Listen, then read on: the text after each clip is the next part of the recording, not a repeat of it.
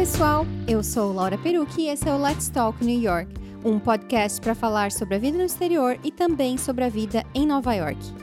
Não esquece que para comentar esse ou qualquer outro episódio, é só me mandar uma mensagem pelo Instagram Laura Perucci. E se você tem um iPhone, aproveita para ir lá no iTunes deixar um review pra gente.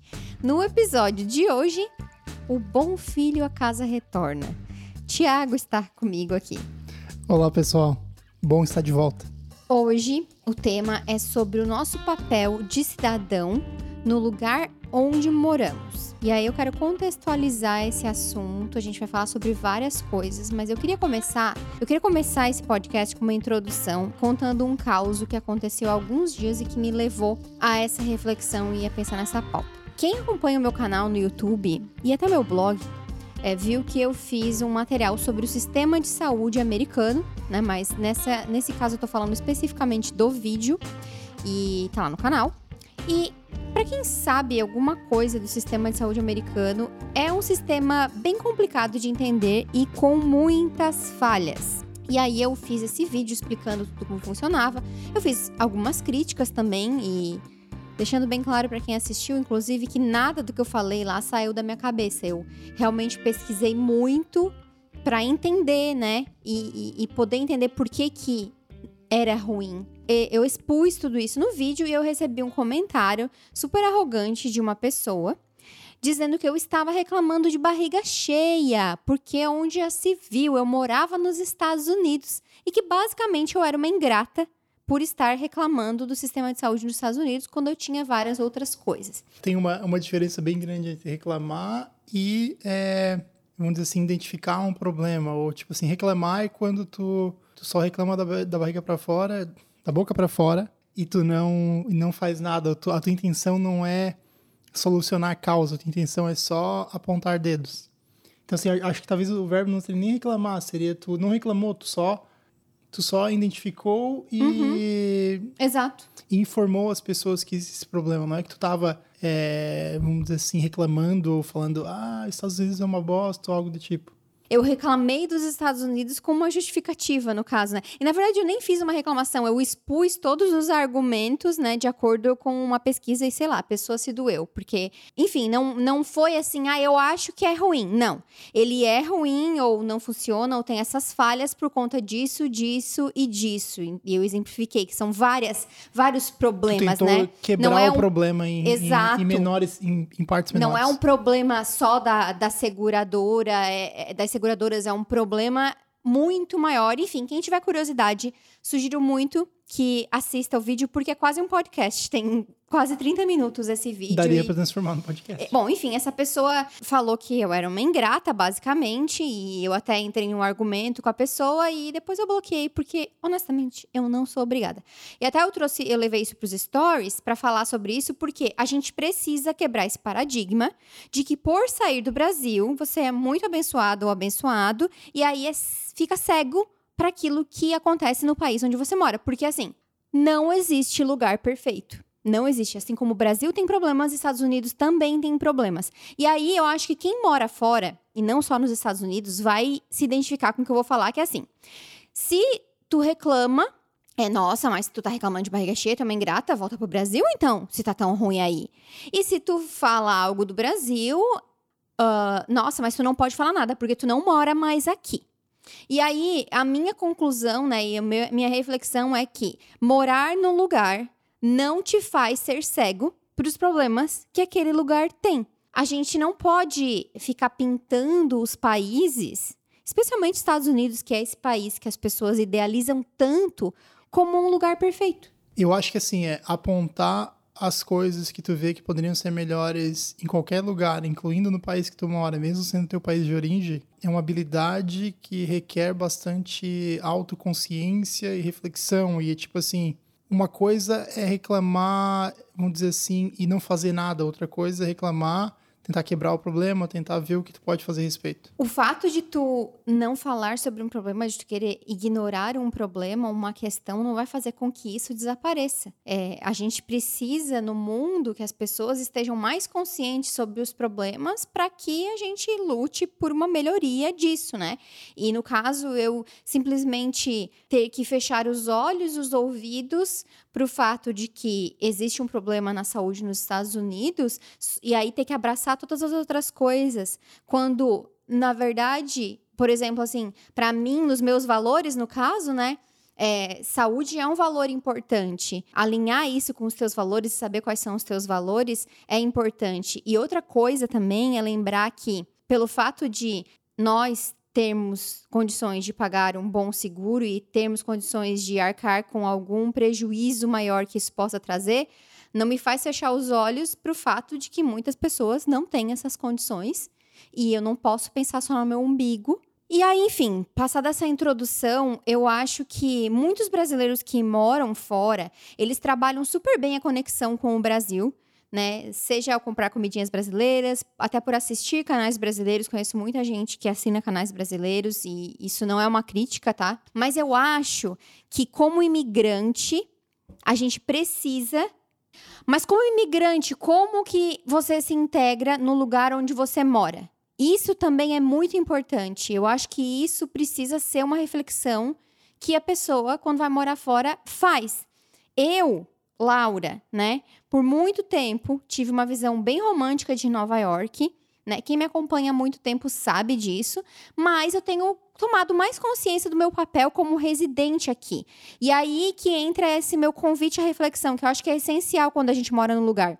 A gente tem que conhecer esse lugar a fundo e isso inclui conhecer os defeitos e os problemas daquele lugar. Eu acho que conhecer os problemas ou identificar os problemas, saber que eles existem e saber que os Estados Unidos não é perfeito ou qualquer lugar não é perfeito é, uma, é um excelente início de consciência.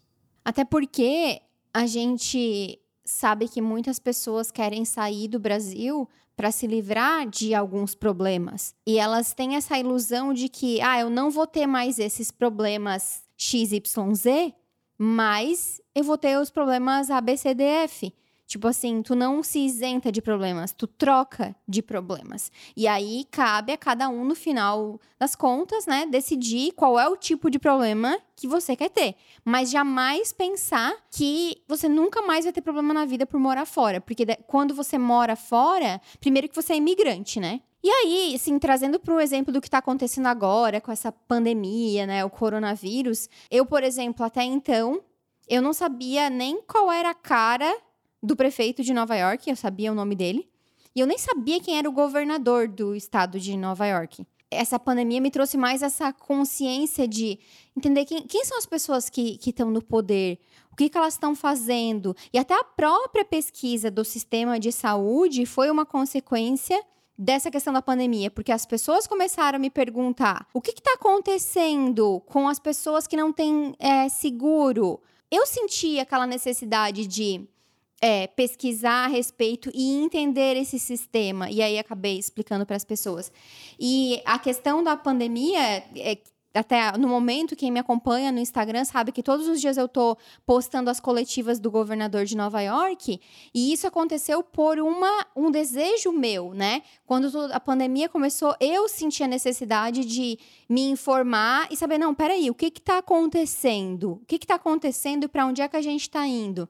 E aí eu comecei a me, interessar pelo assunto e ler e acompanhar essas coletivas e, e, e me questionar simples coisas como por que, que ninguém gosta do prefeito? De realmente entender aquilo que está acontecendo. A pandemia trouxe. Foi uma, uma excelente desculpa para entender o jogo político americano, principalmente de quem estava distante, estar, é, vamos dizer assim, 100% ocupado com, com a vida no trabalho, enfim, com e não, dar, não ter que dar atenção. Acho que a pandemia trouxe uma necessidade de informação e trouxe uma necessidade de ver, tá, quem é que tem poder de é, criar mais hospitais, quem é que tem o poder de comprar mais é, respiradores, quem é que tem o que, que cada um está fazendo, como que a estrutura política funciona. Então isso foi uma excelente porta de entrada nesse tema de entender o, entender o país?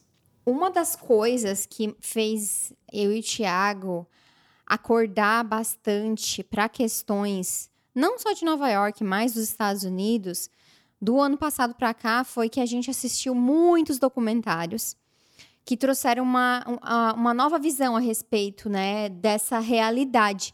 E aí, Thiago, queria até que tu falasse da tua experiência assistindo documentários. É até engraçado, porque o Thiago, ele é assim, ó, um obcecado por documentários. Sim. Por mim, eu assistia toda noite um documentário novo. Mas a Laura nunca gostava de assistir documentários, não era algo que era atrativo para ela, mas por conta da pandemia e por conta do interesse dela em entender melhor alguns temas, entender é, outras visões diferentes da visão que é passada na, nos jornais, ou que é passada na, na mídia, digamos assim.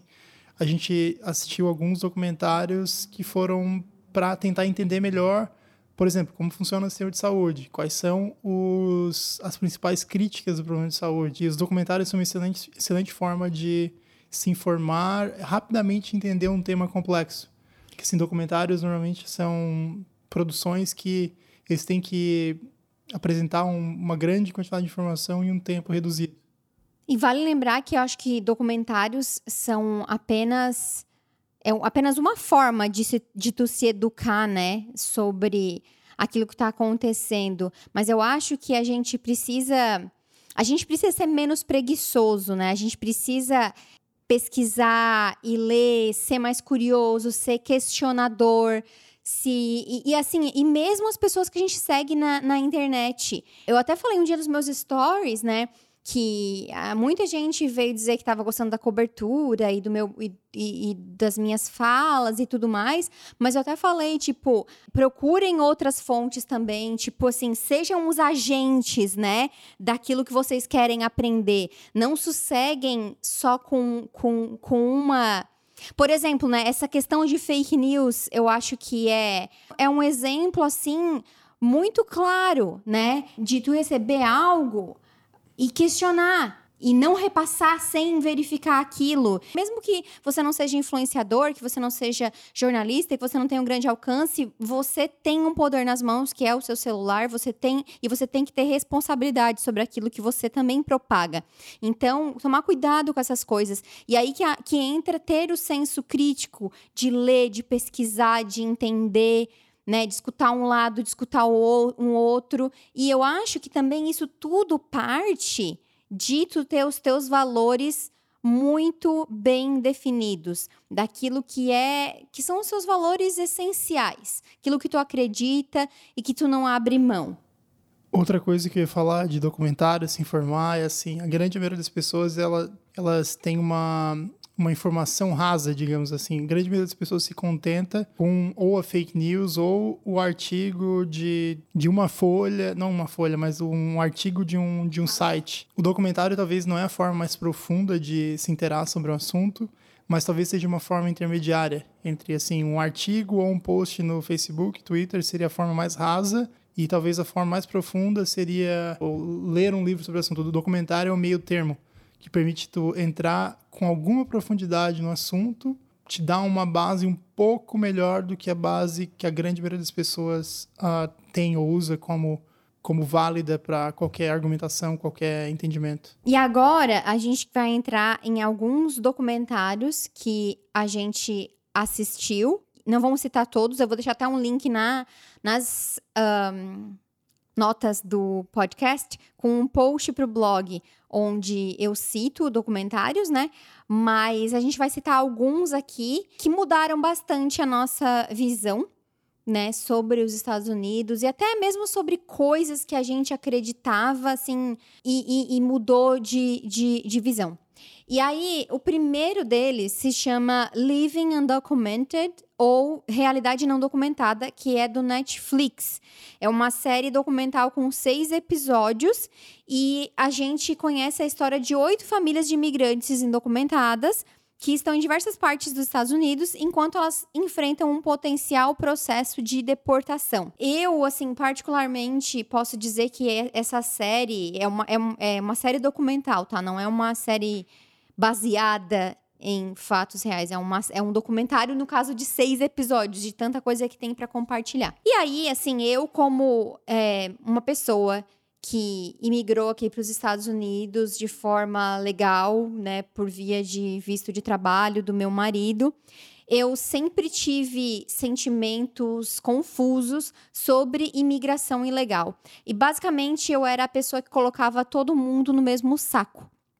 E eu acho que assistir esse documentário deu alguns tapas na minha cara de a gente perceber que não dá para colocar todo mundo no mesmo saco. Perfeito. Acho que assim, no documentário mostra vários casos de asilo político, né? Pessoas que estavam tendo ameaça de morte ou que estavam sob controle das facções, enfim, e que a decisão de vir para os Estados Unidos foi mais uma questão de vida ou morte se eles ficassem no país onde eles estavam, eles muito provavelmente estariam mortos. Então, essa, essa é uma discussão bem interessante que mostra que, enfim, é, é, crianças que fizeram coisas que não sabiam, como que isso é irreversível. Tem algumas, algumas questões no sistema americano de imigração que são irreversíveis. Uma delas, por exemplo, é de tu entrar nos Estados Unidos é, falando que tu era um cidadão americano enfim, bem interessante em alguns casos, bem interessante como o sistema não é flexível nesse sentido e não é muito e, humano. E é um sistema bem defasado, né? Não é de hoje que os Estados Unidos têm essa questão toda da imigração. Os imigrantes, eles fazem parte do, do, do país eh, de alguma maneira, né? de várias maneiras, na verdade, e não se cria um, um, um plano para isso. E, e, e, ao mesmo tempo, é, ah, não pode, não pode, não pode, mas ao mesmo tempo se faz vista grossa sobre várias coisas que acontecem. Então, assim, acaba não sendo nem 8 nem 80. Fora que a gente aprende muita coisa, porque eu, por exemplo, eu achava que assim, ah, tu vai ser deportado. É, era papum. E não é assim. Muito mais complicado do que a gente acha que é na nossa cabeça, que é tipo assim, tu foi deportado, é simplesmente te encontraram, te botam no avião e tu vai embora. E não é assim. É, no meio disso tudo tem, tem processos, tem muitas, muitas incertezas. E tem pessoas assim que já construíram que. Gente que veio criança pra cá, que não sabe o que é. Uma criança, por exemplo, que veio do México, que nunca morou no México, que tá que tem toda a, a vida dela nos Estados Unidos, a cultura, nunca, nunca morou no México e de repente se vê ameaçada de ter voltar para um lugar que ela não pertence mais. Então é muito triste. Eu acho que outra coisa que que mostra bem é, é essa questão dos privilégios, né? De meritocracia que não existe. Então é, é, é uma é uma é um, um, um documentário muito humano e acho que deixa bem claro que não é todo mundo que tem as mesmas chances, as mesmas oportunidades e, o mais importante, nem todo mundo faz as coisas por mal, com a intenção de fazer algo errado. Esse documentário, para mim, foi um divisor de águas. Para mim, eu acho que eu já sabia de algumas coisas, eu acho que foi legal ver as histórias e ver os casos além do que eu imaginava. Bom, outro documentário que, assim, me deixou meio deprimida por uns três dias. Se chama Class Divide, da HBO. E ele também está disponível para alugar no YouTube, Amazon Video, Google Play e iTunes. Para mim, é assim, é um documentário que ajuda a desconstruir a visão romântica de Nova York. Eles pegam um exemplo central, tem uma escola chamada Avenue, que fica no Chelsea, e é uma escola que foi feita, né, fundada praticamente na frente de um project, Os projects são os conjuntos habitacionais para pessoas de baixa renda. Falaram até para mim uma vez que, ah, mas é que nem a classe média no Brasil esses projects, e não é. Para vocês terem uma ideia, o custo dessa escola é de 45 mil dólares por ano. Através desse, desse, desse contraste central, né, desse caso entre a escola e o conjunto habitacional, eles foram mostrando os, os contrastes, né, da, da sociedade. Então, assim, enquanto famílias pagam 45 mil dólares por ano pro, pro, pro filho ir nessa escola particular.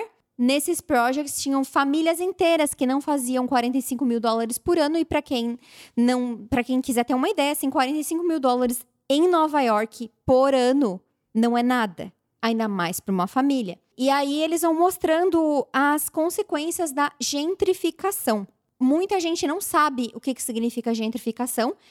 E é, uma, é um processo em que o espaço geográfico urbano se transforma e se ressignifica por conta da valorização, né? E, o e aquela elitização, talvez, a área Sim. fica mais nobre. Uma área que antes era periférica fica mais nobre. Quer um exemplo? Quem conhece Nova York? Williamsburg foi totalmente gentrificada. Que é, não dá para acreditar o que era Williamsburg no passado. É, isso quer dizer que a gentrificação é de toda forma ruim? Eu acho que de uma grande parte é algo ruim, porque expulsa as pessoas, né, da, daquele lugar. Porque o que acontece? Quando uma área começa a ficar mais nobre, tudo começa a encarecer, né? Preços de imóveis, de aluguéis, o simples café da esquina vai ser mais caro, e aí o documentário mostra bem isso, assim, sabe? Dessas diferenças. Ah, ele traz, por exemplo, o exemplo do, do Highline Park, né? O próprio Chelsea, um exemplo de bairro que gentrificou.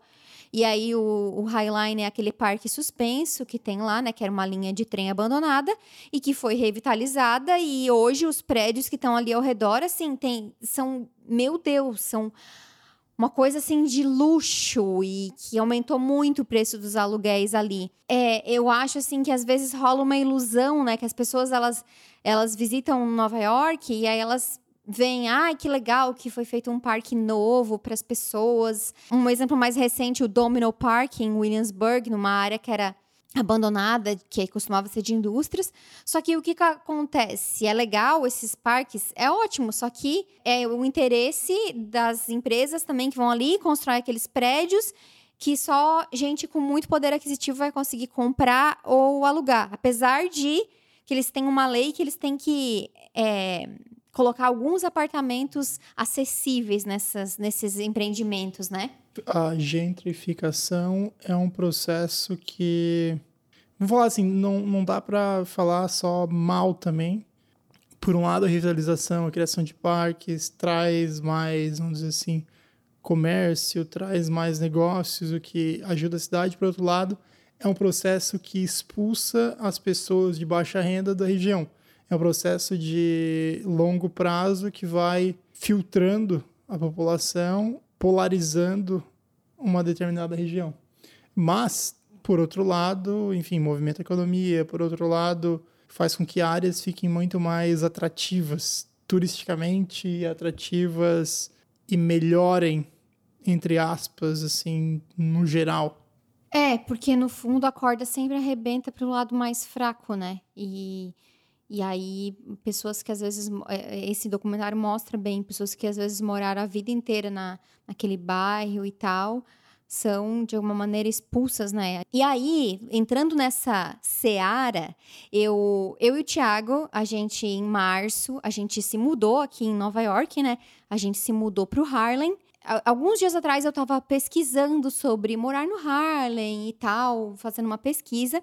E eu encontrei um, um, blog de uma menina e eu gostei muito de uma coisa que ela falou. E eu quero falar aqui como um exemplo para quem mora em Nova York. Ela também tinha se mudado para o Harlem. Ela falou que sabia que ela, como branca, era parte desse processo de gentrificação e que ela não queria simplesmente só mudar para a vizinhança não ser ativa, ser, ser passiva. Então ela falou o quê? Um dos exemplos que ela deu que ela ia fazer é comprar, consumir, né, fazer girar o dinheiro de negócios locais, de preferência de donos, de proprietários negros. Então ela mesma fez uma lista no blog dela sobre restaurantes, lojas, livrarias. Eu achei isso muito interessante. Eu acho que essa é uma maneira de trazer impacto positivo para o lugar onde tu mora e falando como imigrante também.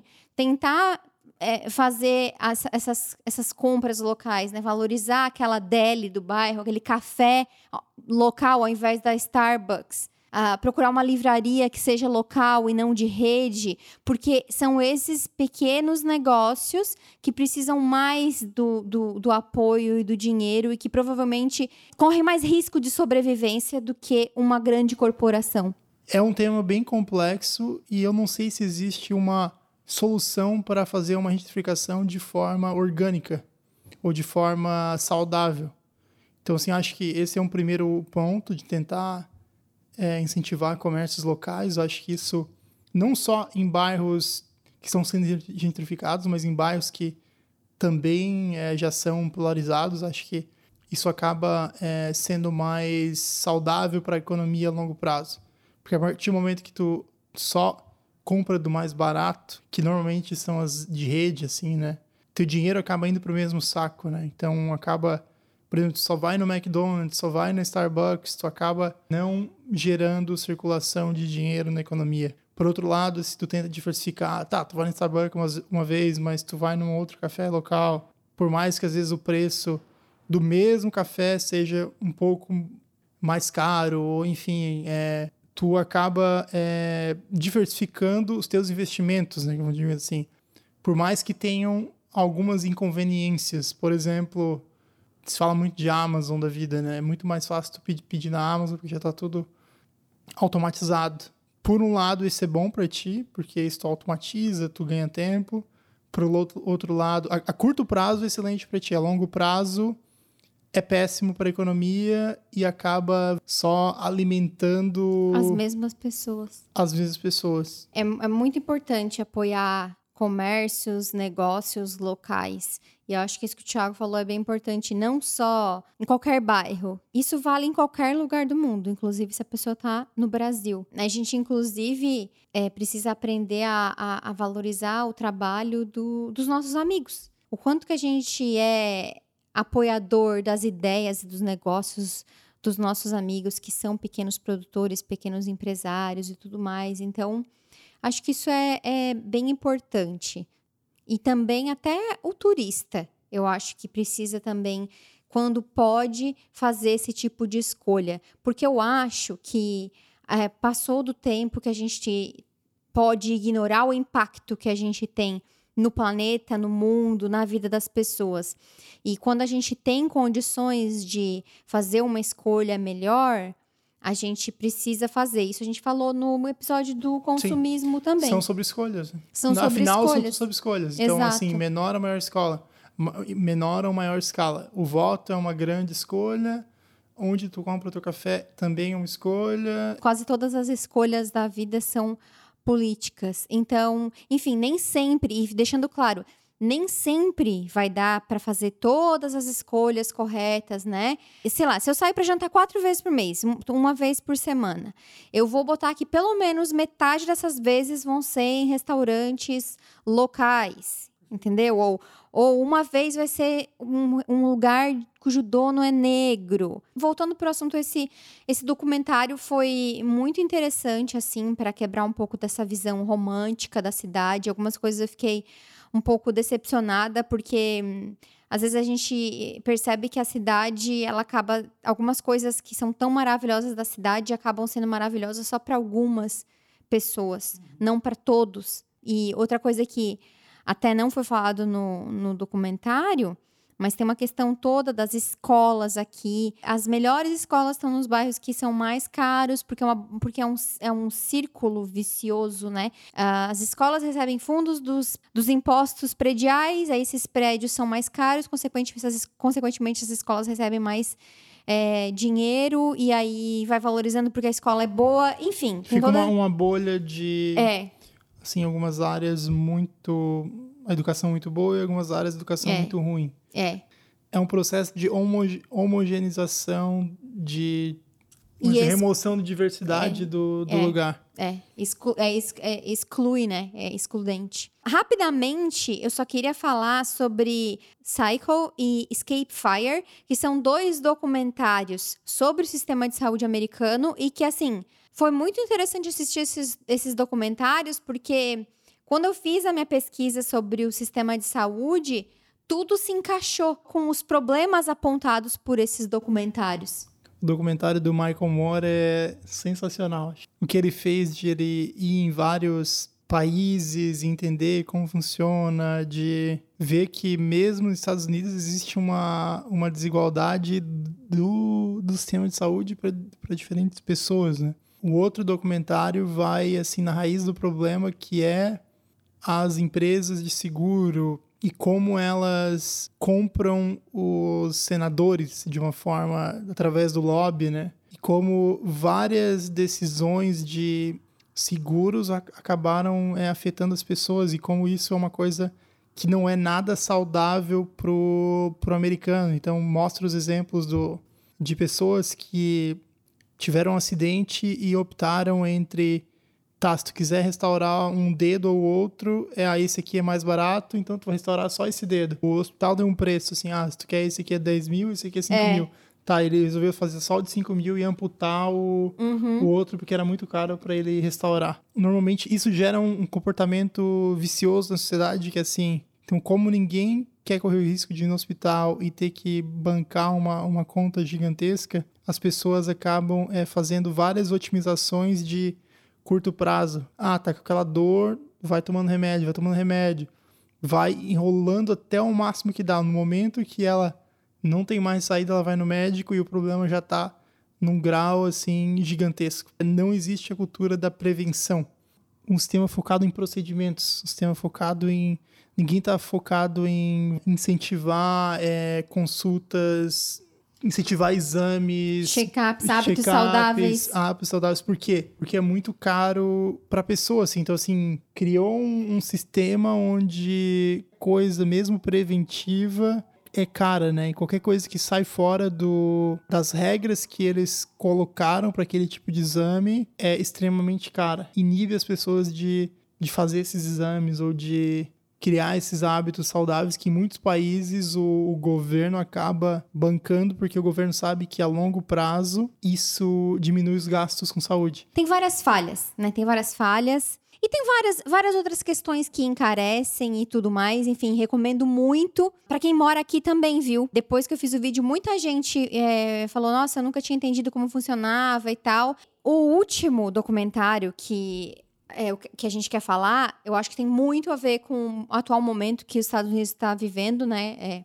a gente está gravando esse podcast na semana que estouraram os protestos por conta da morte do George Floyd em Minneapolis, que ele foi brutalmente assassinado por um policial branco. Essa sugestão de agora não é, não é bem um documentário, é uma série chamada When They See Us, ou Olhos que Condenam, que é da Netflix. E, só que é uma série de quatro episódios que é baseado numa história real de um caso muito famoso chamado Central Park Five, onde cinco meninos foram acusados injustamente de estuprar uma, uma moça. A série reconstrói todo esse caso, né? E eles foram acusados injustamente e eu acho que esse, essa série é um exemplo, assim, também para quem ainda acha que racismo não existe. Eu acho que é, é uma série bem pesada, assim. Ela é bem, bem difícil de assistir. Tem vários momentos onde mostra como a sociedade está cobrando e a polícia tem que achar um culpado, não importa quem seja, digamos assim, né? Então eles tiveram que montar uma história para é, botar a culpa em alguém e. Enfim, é a gente um... não vai dar spoiler, porque apesar de ser intragável, é muito necessário. Tem horas assim que é inacreditável aquilo que teus olhos estão vendo. E o, o que se torna pior é saber que foi verdade, eu acho. Porque. Sim e outra coisa é saber que isso fez com que essas, essas crianças ficassem presas por mais de 15 anos. Eu não sei quantos anos foi, mas assim, o que eles viveram é irreversível, né? Primeiro, porque o tempo não volta. É um trauma, né? Eles muitos perderam a, a, uma das melhores fases da vida, que é a, a, a, juventude, a infância e a adolescência, tudo por conta da cor da pele deles. Gente, é, é de cortar o coração. Todo mundo que, que, que seguiu essa recomendação, porque, como eu falei, tem um post no meu blog, me mandou mensagem falando: Meu Deus, Laura, eu assisti e fiquei em prantos. Como pode isso? E é bom lembrar também que, na época, o Trump foi um que queria a pena de morte desses meninos, tá? Na época que saiu o a série, que não é um documentário, é uma série, é uma ficção, entre aspas, toda baseada nessa história que é real. E ele nunca se desculpou. É um exemplo muito claro é, do racismo nos Estados Unidos. O que aconteceu com o George, George Floyd, o que aconteceu com outro, outra pessoa em 2015 em Staten Island, aqui em Nova York, que também foi morreu praticamente asfixiado pela polícia. É, são pessoas que, por conta simplesmente da cor da pele delas, elas já têm o caráter. As pessoas duvidam do caráter delas por conta da cor da pele. Foi isso que aconteceu com esses cinco meninos. Aliás, depois de assistir a série, eu recomendo assistir o, o especial com a Oprah, uhum. que a uhum. Oprah entrevistou os cinco enfim, gente, e é até como eu sempre falo pro Thiago, não é porque te incomoda que tu não tem que ver. Que seja para ti se dar conta dos teus privilégios, sabe? Para ti ter mais consciência de que não, não estamos todos na mesma linha de, de partida. Vai, acho que vai bem ao encontro do, daquela corrida dos 100 dólares onde mostra os privilégios e os crimes silenciosos. Todo mundo assume que aquilo já é o normal. O, o, o negro já ser é, excluído, é, em ser o primeiro a ser apontado os dedos, ser o primeiro a levar a culpa. É um problema, é um círculo vicioso, né? Que não parece estar melhorando. É realmente revoltante. É revoltante que a gente, em pleno século XXI, em 2020, a gente esteja vivendo numa sociedade que ainda condena pessoas por cor de pele. Se vocês quiserem mais recomendações de documentários, eu vou deixar o post, o link para o post na descrição do podcast e também os nomes dos que a gente citou para quem tiver interesse. Documentários são apenas uma ferramenta, um dos meios da gente se conscientizar, da gente buscar aprender. Mas eu acho que a maior mensagem desse podcast é para te não ser indiferente àquilo que acontece no lugar onde você mora. Busque saber os problemas, busque saber como que tu pode fazer a diferença, pesquise. As nossas ações têm impacto. Se todo mundo faz um pouco, no final a gente consegue muito. E outra coisa, assim, a gente tá, não está falando de ser é, um revolucionário ou um manifestante, ou muito pelo contrário. Acho que é, existem muitas pessoas que falam da boca para fora, mas eh, as ações não condizem ao impacto que elas querem causar. Seja consciente de que tudo tem um impacto e que se tu conseguir de alguma forma impactar de uma forma positiva, então tem uma expressão é, em inglês que fala é tem muita gente que só fica falando e não walk the talk, né? Que assim não não caminha o que fala, não faz o que é uma coisa que a gente está aprendendo, é uma coisa que eu não me considero exemplo no assunto. tenho muitas coisas que eu poderia contribuir de maneiras melhores, mas que esses documentários e o fato de você estar ouvindo esse, esse, esse episódio mostra que você já está à frente de, da grande maioria das pessoas. Eu não acho que eu sei de tudo, nunca vou saber de tudo e quero continuar aprendendo. Tenho mais documentários para assistir. Se, inclusive, se vocês tiverem documentários para recomendar para a gente, podem mandar. Ou livros. Eu já tô com uma lista de livros que eu quero ler sobre gentrificação. Eu tô lendo a biografia do governador de Nova York e o fato de eu simpatizar com ele e ter lido uma review que falava a biografia era um ótimo livro para quem não gostava dele, porque sei lá, mostrava outras coisas, foi o que me fez querer ler, tipo, não, eu não quero ficar só com essa visão que eu estou Perfeito. vendo dele nas, nas, coletivas, eu quero saber mais coisas. São pequenas ações. O conhecimento não ocupa espaço e eleva a gente para diferentes lugares, faz a gente evoluir. Eu acho que só o fato de a gente conseguir adquirir consciência dos nossos privilégios, de conseguir enxergar que o lugar onde a gente vive, onde a gente, onde a gente vive não é perfeito e que a gente pode ter ações que impactam esse lugar de forma positiva, já é uma grande coisa que a gente pode fazer para o mundo se tornar um lugar muito melhor.